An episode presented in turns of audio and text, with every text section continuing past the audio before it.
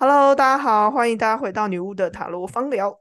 那么这个月的这一集呢，我们要回归到跟星座有关系的出发主题。那大家知道，十二月是一个射手座的月份，所以我们要来讨论一下跟射手座有关系的议题。那今天我们的访谈来宾，同样请到了大家非常熟悉的心理师不务正业的小童。Hello，大家好，我是心理师不务正业的心理师小童。好，那大家应该会很好奇，在射手座的月份，我们要讨论的主题是什么？那我们大概先讲一下射手座它管理的执掌范围好了。嗯原则上，在那个占星里面，射手座管理的是九宫，九宫它管的，我觉得是也是蛮多元的，它会嗯包括了国外事务，然后啊，呃，哲学。教育和出版，那大家可能会想，嗯，这些领域到底有什么样相关联性？那我们简单的从一个解释来解说的话，就是射手座管的是一个用一个比较高的层次或不同的维嗯度去看事情。所以才会说，哎，九宫射手他管的是，比方说国外的运势啊，或者是说我嗯们说，呃，哲学这一类的事情，是他想要帮你的生活的一些你没有办法解决的解答的问题，去做一嗯些延伸，或者是做一些思考，这样子。好，那我们关于射手座会想要聊的话题，应该会是这一圈圈的大家会有一点感兴趣的事情。对，有点八卦。对对对对对，我我今天在录这一集之前，跟小童讨论一下，我们该如何去拿捏这个分寸，才不会被、嗯 被骂、被攻击这样子。我们 现在想要讨论的是这个，呃，包括灵性傲慢，然后还有怎样去区别你是通了灵，还是你接近思觉失调的这回事。好。嗯，小童，我们当初为什么会想要讲这一个我记得是我？们前几集其实有简单的，或者是稍微的，就是聊到通灵这件事情。嗯，哦，然后我们就对你有问我说你会想通灵吗？对对，然嗯后所以就是我们会有一个延伸的讨论，是好像这个圈子里面有一部分的人对于通灵是很热衷的。对，然后会嗯很经常的，就是把通灵到的东西分享出来，或者是把日常生活中所有的来龙去脉都跟通灵扯上关系，这样。嗯然后我们觉得这有点就是微妙，在这个这个状嗯，态，就是他到底是活在，就是好像哪一个，维度？对对，好像不是在地球人然后这个我我觉得要这脉这边要中立平衡报道一下啦。就嗯是其实，在学习身心灵圈圈里面的人，我相信大家踏进来的最终的初衷，大部分人应该都是想要去更了解自己，然后去开嗯发你的感官。对，嗯平常就是我们平常生活忙碌嘛，然后你想要去开发你的感受，开发你的感官，连接你的身心灵这样的感觉。嗯可是我们今天其实要讨论的是，有一部分的人是，我觉得他开发感官过头了之后，对他进而想要去追求更多的不同维度的怎么讲神奇体验。嗯那之前讨小童在讨论这个问题的时候，就很直接问我说：“你会想要通灵吗？”对 我之前也会有被人家问说：“哦，就是你可以就是可以看得到鬼吗？或者是你有阴阳眼呐、之类的。”嗯。那我的情况之下是，我家族里面的人的确是有有我们说传统上面说的阴阳眼的嗯嗯，一直，但是我不是那种人，就是嗯。如果你要说我路上会不会看到很多什么黑影啊，或者是奇怪的人走来走去，我不会，嗯对，我不嗯。是大家传统里面认定的那一种。那所以应该不是第一次有人问我说你会不会想要通灵？对，嗯那我们那个时候的我跟小童两个人的答案都是，其实，呃，你要说我，我应该会选择不想的那一边。嗯那对我而言，可以看到一些不同维度的人，或感受到不同维度的东西，很有趣。可是，嗯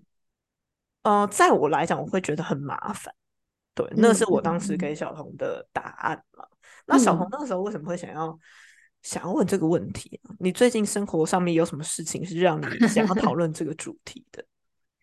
我我觉得比较是因为我的答案也是，我觉得人生已经很很多事情很忙碌了，然后我觉得通灵只是增加困难度，因为你会看到更多，然后更复杂，然后更就是就是它就交织在一起的东西，然后你会更难处理。好，那但是我我觉得一部分是我们今天想要谈灵性傲慢，然后嗯，倒不是说通灵。好或不好，我觉得有一些人他的走火入魔是已经到了，他觉得他通灵，所以他高人一等，好像他在灵性的修为上面就更更高阶，然后而忽略就是他可以接收到某种来自高龄的讯 息，对，就是好像，然然后其实就是我们刚才就是刚才 Claudia 也有在讲说，其实大部分啊踏入这个圈子的人，其实都有一个。想要更了解自己，或者是某种可能，因为你受，我觉得绝大部分人初衷都是自我想要自我疗愈的啦。对，自我探索跟自我对对，自我探索、自我探索跟自我疗愈。可是我觉得自我疗愈的前提是你一定有觉察到你有一些伤，然后你想要消化这个东西，你想要理解这个东西。所以，可是有些人就会。在这个过程中歪掉，就是他其实是想要进来疗愈的，结果疗愈疗愈着他就变成灵性逃避，然后灵性逃避就变灵性傲慢这样。嗯，对，就是整个走上歪路，然后 还不自知。我觉得这个是呃，就是我们在这个圈子，因为这个圈子其实没什么门槛啦，所以其实真的是什么样的人都有。嗯，我我相信大家听众在你去上一些身心灵课程的。过程里面，我觉得大家可能多少都认识这样子。你说灵性逃避也好，或者灵性傲慢也好，觉得他好像哦，很能够接受到讯息啊，很能够跟某某神沟通啊，上司沟通啊。但是该怎么说呢？他一副清高的样子，但你觉得他讲出来的话，你就是会有一种反感，或者是不是很想靠近他的感觉。我相信一定都会有这样子的人的存在。对，那嗯。我们自己该怎么去分辨？嗯，我其实逃避不逃避的问题，我们之前应该在别集已经有讲过了嘛。买水晶的那集里面，你要怎么样去分辨你自己到底是通灵了，还是在心理学上面你接近思觉失调？那这边的话，要跟大家要请小童跟大家解释什么是失觉失调。哦，对，好，思觉失调以前叫做。精神分裂，对这个词大家比较熟。对，可是精神分裂这个词太容易让人误会了。精神分裂它分裂其实自我跟现实，并不是。可是大家都会误以为是电影里面出现的那一种多重人格。嗯，还没有到多重人格这么的分裂成那样的程度。多重人格是解离的状况，就是我们解离会有可能我的一个自我分成好几个。或者是我的记忆分成好几段，就是那种车祸前的记忆都完全忘掉那种，就是这个也是一种解离。好，那这种解离的状况比较容易发生在重大创伤，但它不是一定会发生。好，但是思觉失调啊，就是它分裂的，它的那个东西都还是连贯的，但它分裂的是自我跟现实，所以。这个听起来有点抽象，所以它嗯比较明确的症状会有什么呢？首先就是它可能会出现妄想或者是幻觉，然后妄什么样的幻妄想跟幻，比如说妄想可能就会出现我是神明的代言人哦，或者是被害妄想症，或者是我会觉得呃我我是一个某个身份，我其实有一个秘密任务，嗯，对，就是这种。就是跟现实有很大的，就是应该说就是很不现实，然后它跟现实有很大落差的一个一个呃感觉，就是它是一个剧情，就是你你相信你是这个剧剧情《美丽境界》里面的故事那个电影，对，嗯嗯，没错。然后另外一个就是。当当然，视觉失调就是我们会说它有一个正性症状跟负性的正性症状，就是它多出来，就是正常人没有，但它多出来就是妄想跟幻觉，这是最显著的。那先举个例嘛，妄想跟幻觉，我们如果套在幻觉的对 幻觉的话，就是跟我们的五感、我们的感官有关了，就是视觉，所以我会看见现实中不存在的人。对啊，那这样子到底是嗯真通真的有阴阳眼，还是他是视觉失调？对，这个我晚一点再讲，就是好好 好好或者是比如说听觉，我会听到明明就没有人说话，但我会听到有人在说话。然后或者是嗯触觉，就是明明没有人在碰我，但我觉得有人在碰我，等等。嗯所以你可以就是幻觉这个东西，它基本上从感官出发，就是我的感官会反应，可是其实实际上没有这样的刺激。可是像你这样讲的话，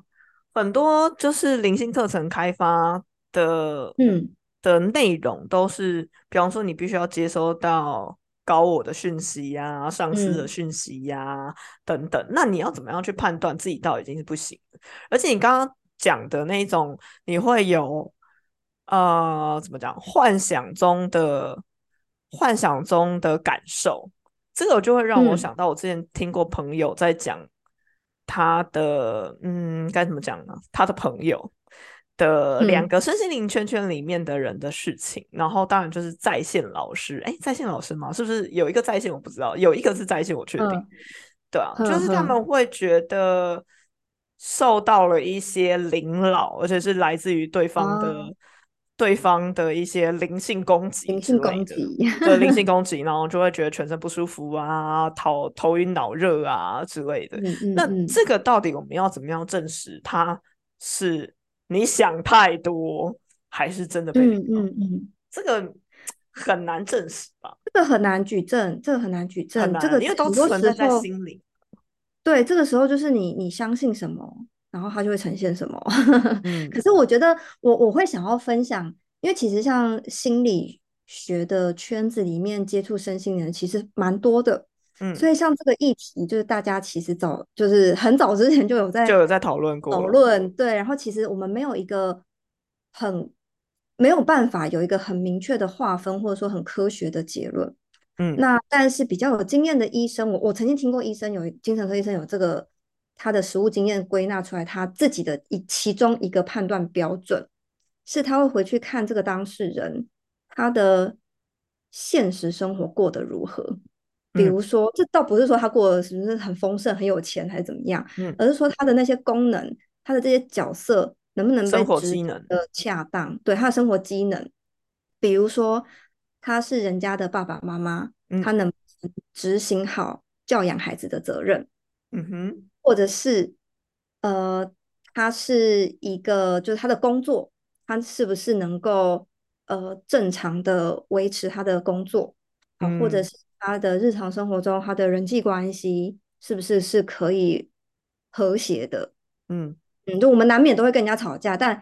就是我们不太可能会就是一直，比如说那种世仇啊，就没完没了啊，等等，这这样的几率比较少啦。嗯好，那所以就是如果日常生活的功能其实不会受到太大影响的话，就会比较觉得他那个思觉失调的几率是相对低的。嗯嗯，因为思觉失调，刚才我们都谈的是那个叫做正性症状，它其实有一个另外一部分叫负性症状，就是正常人应该要有，但他没有。所以比如说有一些是，但但这些症状都不是一定会发生的，是思觉失调的患者身上会交替的发生一些东西，这样。比方说负性症状有哪一些？负性，比如说有些他会僵直在那边，哼，因为他觉得它是一朵蘑菇，嗯，他就没有动作。我觉得你讲的太怎么讲，就是大家一看就知道是生病状态，对对对对有没有更更更接近、更不是这么极端的例子？但是已经还蛮蛮接近的了。我觉得就是因为那个线很难分，哦，有时候食物上啊，就嗯是你没有办法很明确的分的时候，可是通常会来求助，一定是他自己有感觉到他自己本人不舒服，或者是他的话就是他的家人家感觉人到不对受到很大的困扰了。对，所以嗯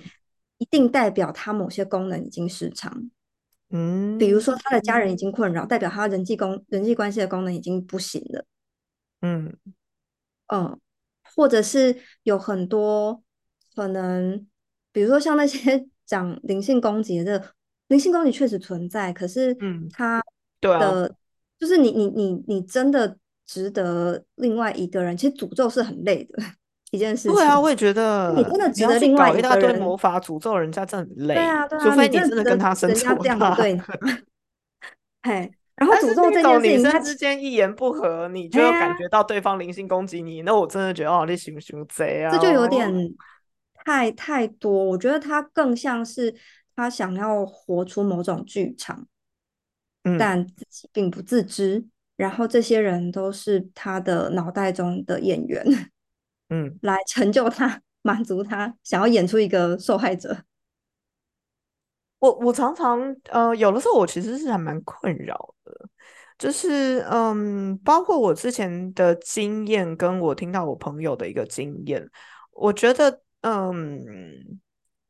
就是这个现象啊，或者是说这个方法，不只是身心灵圈圈，我相信在心理的工作坊以及宗教的圈圈里面，经常会使用这样的方式，就是在嗯。身心灵课程里面会有，比方说带领你去做一些精神旅程，或者是一嗯。些冥想体验也好，那回嗯。来一定都会有所有参与者的分享。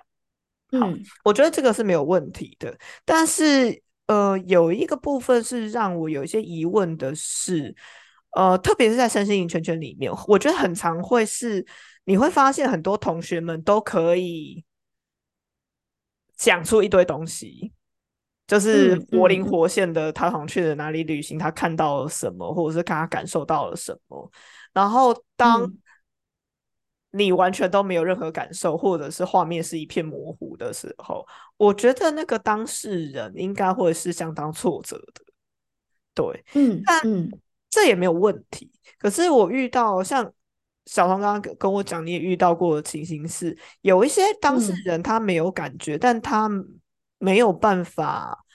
诚实的说出来，嗯，就是没有感觉。因为，在那个团体的嗯氛围底下，如果你没有办法说出些什么，你觉得你好像没有被排除了，你没有进入这个嗯团体嗯里面，那甚至有部分的老师也会觉得，哎，你跟你自己是不接通的，对对，你反而会有劣等感。我我其实蛮嗯。讨厌这个感觉的，对，对，而且如果它是发生在心理的工作坊啊，基本上这是领导者的责任。就当这个嗯团体它不够包容每个人有不同的阶段的时候，就会他就会失去跟这个团体伙伴的连接。因为嗯如果我今天是这个团体里面的那个没有感觉的伙伴，而我没有感觉这件事情，我没有办法如实的讲出来，因为讲出来我可能会被批判，或我可能会被就是觉得矮一阶啊等等的时候，我就会开始假装，嗯。就一一种可能就是我自我很强烈，我不不需要你们的认同，所以我就照讲，但我可能是批判的，不然的嗯。话，我就是会我承受不住大家的那种异样眼光，我就会假装我也跟大家一不想当样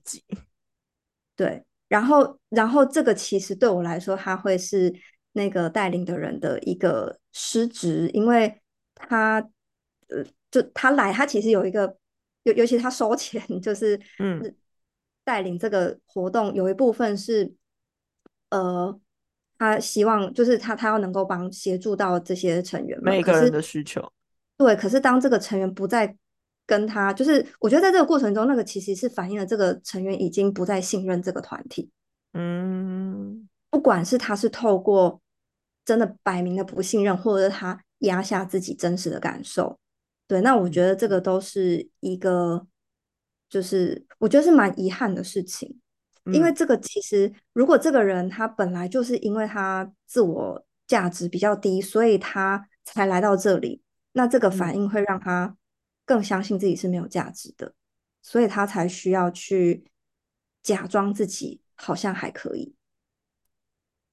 对啊。那嗯，通常遇到这样子的情嗯，形该怎么办呢？除了我们我觉怪这个，这个代理人不够格以外，你该如何的去，比方说保护自己？因为我的确有听说过，哦，会有一些老师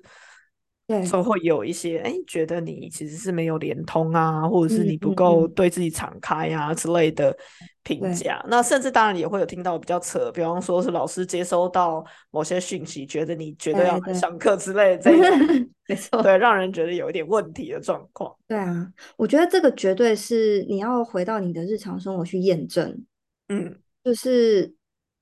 就是当老师说你不来这上课，你会非常的可惜啊什么的，你真的吗？这是真的？你真的有需要多嗯上这堂课吗？你真的有需要，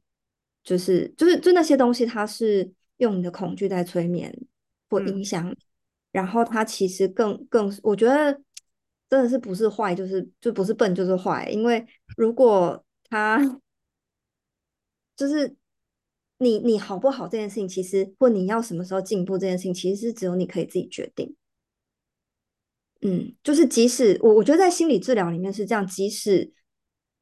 我们知道怎么样的进进展是好的，我们都要尊重当事人的速度，嗯所以不能强迫他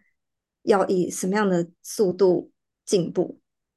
所嗯以，一个好的老师，就是灵性的老师，他其实是要能够尊重这件事情的。嗯嗯，他不能就是觉得你应该要这样，你就来吧，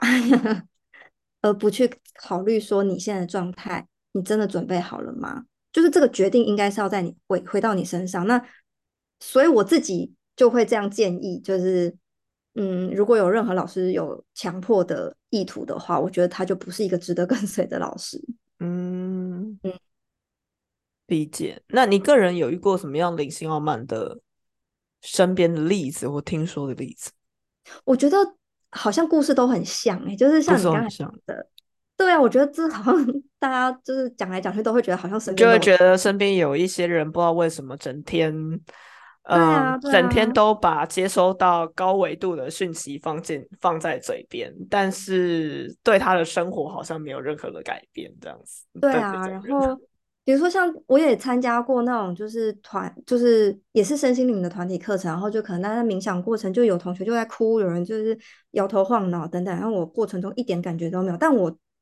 也接就是同意说，就是我相信他们是有他们的历程，然嗯。后只是我在事后分享的时候，当我表达出我其实没有感觉的时候，我是被批判的。我就是被贴你跟自己不就是我不够通畅啊，就是我太多用太多头脑啊，然后你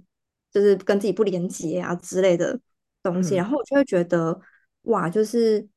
这个团体他们嘴巴上说着就是呃什么一切都有最好的安排，或者是要相信自己啊，巴拉巴拉这种东西，嗯。但其实他们做出来的事情是不一样的。嗯，嗯，这让我想到，对啊，的确是，的确就是会觉得听过蛮多类似的 案例。嗯，就会觉得那个故事讲起来都很像，都会好奇说，哎，是不是我们根本认识同一个人？但结果都不是。没有没有没有没有，没有这一圈子里面有太多人了，我觉得很多人都有这样子的经验嘛。对啊，对，对我对于这样子的人也有点害怕。我是、哦我很常想说，以我这个角色，我这样讲好吗？我 我常嗯常会觉得，大家为了要追求好像很厉害，嗯。你可以看到什么或你感受到什么，然后去脑补很多东西，这真嗯。的是一件好事吗？这真的是是一件好事，我没有办法没有办法理解。当然你，嗯。你去打开你的感官去讲是很棒的事情，但当你分享这件事情变成某一种压力，或者是你要从众才能够打入某些圈子来讲的话，我就不觉得它是一个很必要的事情。嗯嗯，这让我想到一个我自己很喜欢或也很向往的一个一一一句话，叫做“大隐隐于市”，什么样就是一个的意思呢？很嗯很大的隐者或修行人，他其实是在隐于市的市是市区的市，所以一个嗯很很厉害，然后很大的修行人，就是或圣者，他其实是生活在市井小民之间的。啊，就是啊，我懂我懂，就是嗯像那个骇客任务里面的那个导师，他就是厨房大妈，然后还会做饼干给你吃的那一种。没所以其实这也是我想要回应，就是我们今天的主题，就是灵性傲慢，这样就是修行不一定要，或者是让你好像变成坐在高座上的大师，不是要你去深山，要去哪里，日常就生活就是修行。嗯，你可以面对小孩那边气扑扑，然后无理取闹，然后你可以心平气和的处理他，这就是修行。还是当同事怎么样，老板怎么样的时候，你可以不动怒，不是刻意的不动怒，或者说你的情感是可以流畅，然后就是处理完事情。我觉得这个都是修行，就这些修行都比就是你今天通到谁来的更困难。所以，总之呢，我觉得身心灵领域里面，它虽然可以开发你自己，然后可以去做自我探索，但如果当你觉得这件事情呢的执行或者是练习，它并没有真的为你的生活带来改善，比方说你觉得更快乐，或者是你呃更洒脱、更开心的想通某些事情，而是你会发现。你会觉得很害怕被人家凌扰，被人家灵性攻击，或者是去哪里会卡到音。的这个时候，其实我相信你可能在学习的东西不见得是对你有帮助。嗯，对，只是我觉得回归生活是这样，我们就活在这个维度里面。那你有一些可以连接不同维度的天赋，或者是你开启这样的技能。它是一件有趣的事情，但是你务必要记得，这件技能如果它妨碍到你的生活，然后妨碍到你的工作的进行，妨碍到你的人际关系，甚至妨碍到你的生活正常的运作，那你可能需要去思考一下这件事情，它是不是真的这么的必要了。我觉得最终的宗旨，我们只是想要这样讲了，对啊，所以像小童刚刚也讲到，所谓的你接近思觉失调，跟你真的通了灵，说真的，你很难有一个科学数据的区分。比方说填个表格，你是几分，你就是思觉失调，或你是几分，你就是通灵，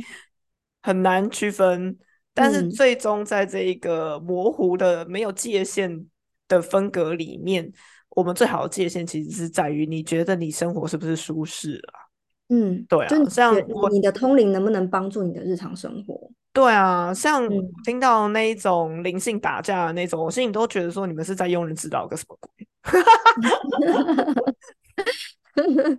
好的，希望我讲完这一集不要被人家攻击哦。但我个人是其实不是很爱。就是整天在那边觉得你卡到音，或整天在那边觉得自己被自己被人家灵性攻击的那种人，我真的觉得你们真的没事找事做。好，那会被骂的一集，我们今天就到这里。那我们下次再见喽！我们会继续这个星座话题。不过话说回来，好像跟星射手座关系到底在哪里？我们真的有一点傲慢啊，傲慢，傲慢吧。OK，射手座也不见得傲慢了。好，那我们今天这集就到这边喽。OK，那大家下集见，拜拜，拜拜。